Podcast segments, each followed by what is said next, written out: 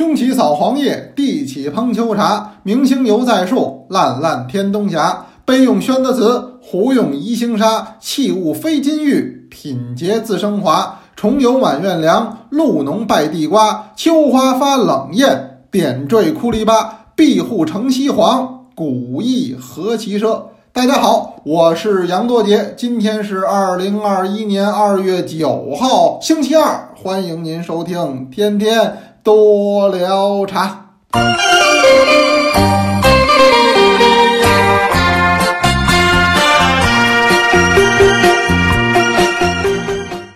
说星期二就星期二吧，你怎么还嚷一句啊？那不行，我得提醒你，因为星期二是咱们多聊茶很特别的日子，这叫超级星期二。每到周二呢，我们得有课，呃，在人人讲，咱们这是日常的课程。那么今天有没有呢？仍然有，咱们这是腊月二十八，鼠年最后一期课程，哎，咱们在今天进行，您别晚了。时间有调整，咱们是八点钟开始，早点。咱要但凡能早点，我就早点。哎，因为今天为什么能早呢？我晚上不用上电台上直播。今天是电台的叫什么？呃，庆新年呀，特别节目。哎，我们这个周二的日常节目呢，就给调整了。所以我今天晚上不用上电台，我能早点回来。那咱们就八点钟开始，不见不散。今晚八点不见不散。那么今天讲点什么呢？今天是就着过年的话题，到时候我要给大家在课堂上讲一讲咱们春节期间泡茶的一些注意事项。说邪乎点，这叫春节泡茶大攻略，好不好？咱们讲点及时应景的、实用性强的。这几天因为您短不了要喝茶，您作为身边这么多人里边学过茶的。喜欢茶的、精通于茶的，大家伙儿肯定也专门让您给泡。怎么泡？咱们到时候说一说。这是晚上的课程，您呢挺早来，而且呢还得抽奖。咱们是十份奖品，十本何玉老师签名的书。咱们这叫过年期间大放送。我是话付前言，因为前一段时间呢，人家都说了，杨老师过年你得抽奖，别老抽俩抽仨的啊。咱不过了，咱们这回豁出去了。咱们抽十个，您看好不好？哇！实际还是借着这机会给您分享点书。哎，我觉得分享书呢，本身它也是一种乐趣。呃，这两天也在看大家的这个留言啊，大家都在说过年期间在准备这个准备那个。我还有同学怎么还说身体抱有小恙啊，不舒服啊，吃坏了是怎么着？那您一定得多注意，真得叫。病从口入啊，是祸从口出。那么越到过年的时候，您吃东西越得注意；越到过年的时候呢，您越得小心。为什么呢？过年好吃的挺多，而且饭局一定少不了。哎，您比如说今年叫原地过年，往年其实北京啊，身边好多朋友都走了，人都回家了，你也聚不上。今年呢，基本上响应号召，很多同志都留下来了。留下来反而是个机会。您比如说，我今年这春节都约了好几起儿了，都是平时见不着的。每年春节他们都不在这儿过，今年这是特殊。那大家伙儿呢，小范围的持有这个健康宝绿码的情况之下，哎，都想聚一聚，所以真是少不了吃。嗯，那么初一到初七，我这约的呀都差不多了，老有小聚。嗯，这也很特别，很难得嘛，平时都见不着。往年过春节呢，你像我们有的时候也不在家，哎，我带着我们家的老人呢，我们就出去，呃，转悠转悠，哎，旅游旅游，哎，就这几天嘛，但今年呢都不去，所以今年呢就在家，就剩一个字儿，就是搓呀。快点吧，我等的花都谢了。那么前两天呢，就着这个贴春联儿，给您聊的是中国的楹联文化。那么楹联的种类很多，春联是其中之一。也不知道您家里啊都请回来没有，都贴上没有？今天呢，咱们也可以接着聊这个，是吧？这个因为茶联里边有很有意思的，今儿聊个小故事吧。咱们节前了，都聊得轻松点儿。聊个什么呢？咱们今儿聊这个郑板桥的茶联。郑板桥大家很熟，嗯，那么板桥呢？实际呀，也不是他真正的名字。是他成年以后给自己起的号。咱上回讲过，一个古人呢，尤其是成年的男子，要有姓名字号。那诸葛亮复姓诸葛，单字明亮，字孔明，道号卧龙，他是一套。那么郑板桥这“板桥”二字，实际也是他给自己起的号。实际这个人呢，姓郑，名谢，字克柔。但是提郑燮知道的人呢不多，要说郑克柔知道的人就更少了。大家都知道他那是他号的这名字，就是号板桥，叫板桥先生。郑板桥最有名的是什么呀？这两件事儿，一个是竹子，他画竹子画得好；二一个呢，写四个大字儿“难得糊涂”。这难得糊涂后来成了文创产品了。哎呦，我记得我小时候啊，就用那种扇子，不是蒲扇，是折扇，但也不是好折扇，就是五块八块一把那种。那么上面基本写那四个字儿都是“难得糊涂”，哎，写的都是郑板桥的字。哎，不知道那会儿怎么大家伙儿特爱用它啊？不知道您还有没有这个印象？郑板桥这人呢，“难得糊涂”四个字用他身上很合适。为什么呢？不糊涂点还真不行，因为生活不顺。他这个生活不顺，你就别较真儿。哎，你稀里糊涂的，每天呢乐乐呵呵的，这也能过得去。就怕这较真儿的人，老坐家里憋闷气，这您就好不了了。所以劝您的也是这个，莫生气。您要说您不顺，您要听我跟您说郑板桥，您比他顺多了。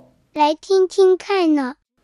郑板桥这个人呢是读书人，而且肯定是有才华的。您看他的字，看他的画儿，看他的诗文修养都是很好的，但就是考试不行。那古人呢讲科举，那么他是二十岁中秀才，这个就不晚，还挺早。本来挺高兴的事儿，那么秀才往上考就是举人喽，觉得一两年就拿下了，咱们就冲击这个进士。没想到这二十岁中了秀才以后，考中举人，用了多长时间？用了二十年。也就是说，郑板桥四十岁的时候才考中了举人。考中了举人，您就应该奔进士了，因为这进士才是真正的正途啊。那么举人的第二年就可以考进士。郑板桥刚要动身，又出事儿了。什么事儿呢？他有个叔父叫郑志彪。这郑志彪又死了，那么他又给叔父料理丧事，一耽误又没成，等于又隔了一年才参加北京的这个会试，考中了，这个名次呢还不太靠前，还挺悬，考了个二甲八十八名，但是呢将将还可以，还算中了进士。中进士的时候，郑板桥多大了呢？四十四了。所以诸位，您说您不顺，您有他不顺吗？我想不会的，四十四之前那郑板桥怎么过来的，真不好说。那无外乎就是替人抄抄写写，当个熟师，也就这意思了。其他的也干不了啊。四十四才真正步入官场，可就这官儿当的也不容易。第一个你没人脉，二一个你没背景，再关键是您这个年龄过大了，谁也得培养年轻的干部啊。咱们到现在也是如是，大学里边讲培养中青年学者，单位里边讲什么呢？讲培养青年干部。现在您看，那省级官员里边都有七零后了，那为什么呢？那就是年轻，它是个很重要的一点了。那么郑板桥考中的时候就四十四了，所以他呢确实是不太受重用。又等了六年，等于真正步入官场当县令的时候多大了呢？五十了，这郑板桥这是很不顺。我给您讲这故事呢，是他当上县令之后，他在哪儿当县令呢？潍县，现在说潍坊。潍坊这个地儿呢，有个很著名的景点儿，在郑板桥那会儿还很著名，叫玉清宫。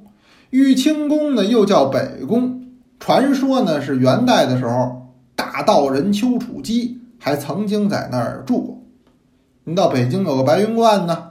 那白云观就是丘处机修行的地方，这是在元代很重要的一位道士，那可以直接和元代的皇帝见面聊天的，政治地位很高。那么他曾经住过这个玉清宫，所以玉清宫呢是当地的一个名胜景点。香火是很旺的。郑板桥有一天呢，他就处理完公务，因为他是个文人呢，他喜好这些个事儿，看看古迹啊，逛个景点儿啊。那会儿就是没博物馆，要博物馆他也得逛逛。逛来逛去就逛到玉清宫了。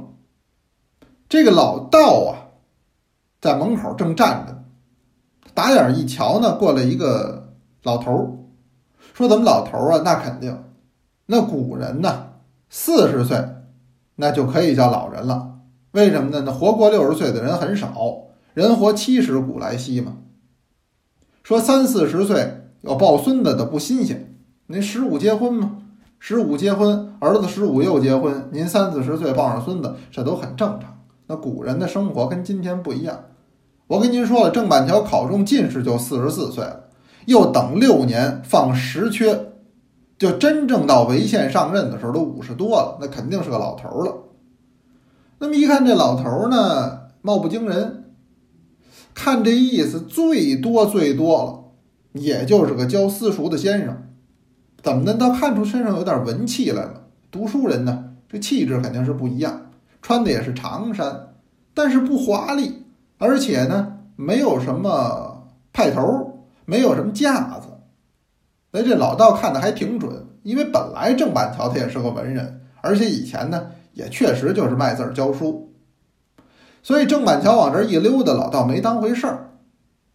那么郑板桥到店里看了一圈儿，老道呢？就虚这么一让，怎么叫虚一让呢？就客气，说了一个字儿，冲郑板桥一努嘴儿，说出这字儿来叫坐，叫您坐。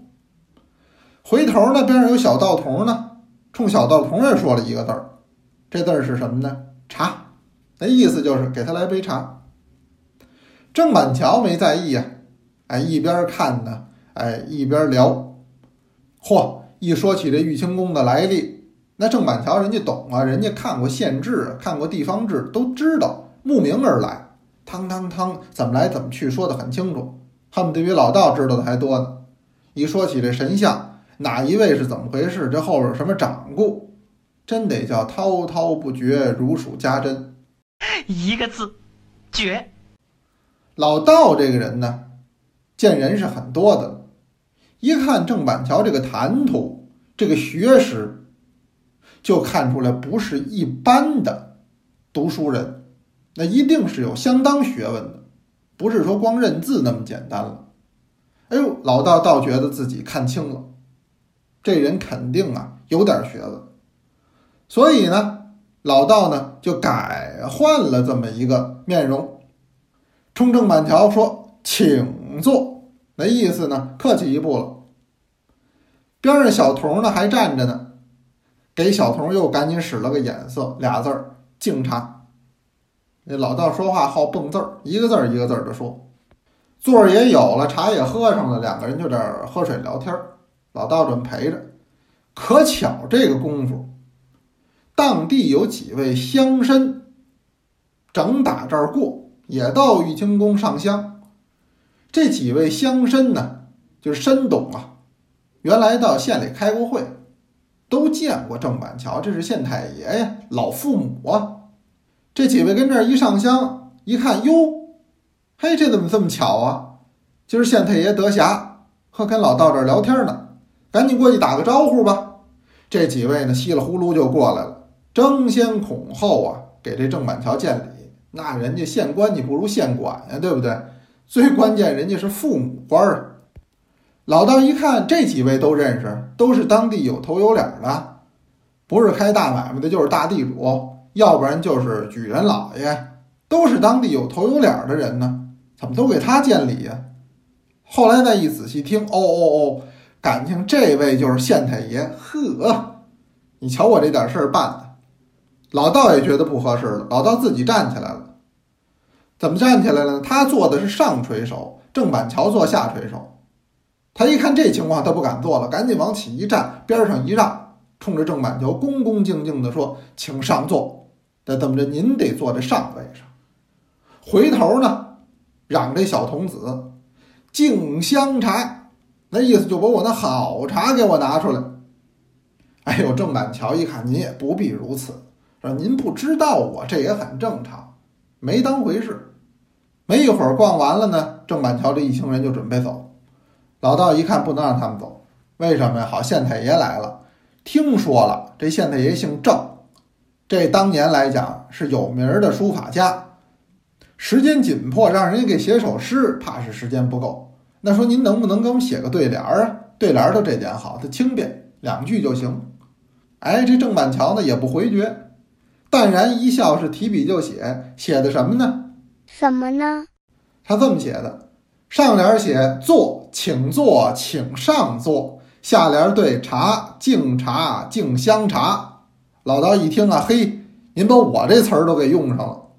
这一副对联儿就把玉清宫的老道前居后宫看人下菜碟儿的这个嘴脸刻画的入木三分，所以这个联儿和这个故事都流传到今天。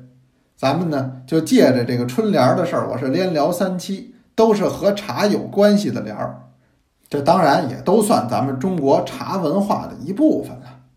那么我聊完茶联儿，咱们接着又该读茶诗了。您注意没有？我前面读的那首诗其实就是郑板桥的，读的是郑板桥的《李氏小园》，其中像这个“杯用宣德瓷，活用宜兴砂，器物非金玉，品节自生华”，真得说是金句。哎。那么后边呢，咱们还是请同学吧。同学也得读一首诗。今天请的是谁呢？多劳茶四班的一位同学，您先听。四班水宿苏州，石黑打白居易，十抱一竿困，起来两岸茶。举头看石英，渔夫西南桥。六人洗日出，有人倚年沙。无缘无落枝，上端人生遥。那么刚才请出的是多劳茶四班的水素同学，这个他的家乡太好了，是我很喜欢的一个地儿——江苏的苏州。哎呀，这个地儿啊，哎呀，一说怎么都馋了呀？那好吃的也多，景色也好。哎呀，还有书店，有美术馆，有博物馆。哎，有机会您真是等开春了，您上那儿逛逛去，很好的。那当然，他读的也很好了，也欢迎大家呀，都给我们来投稿，咱们都给您安排上，好吧？那晚上见吧，咱们就您等着抽奖，我是祝您好运，有问也有答，天天多聊茶，咱们明天肯定接着聊。今天记得来上课哦。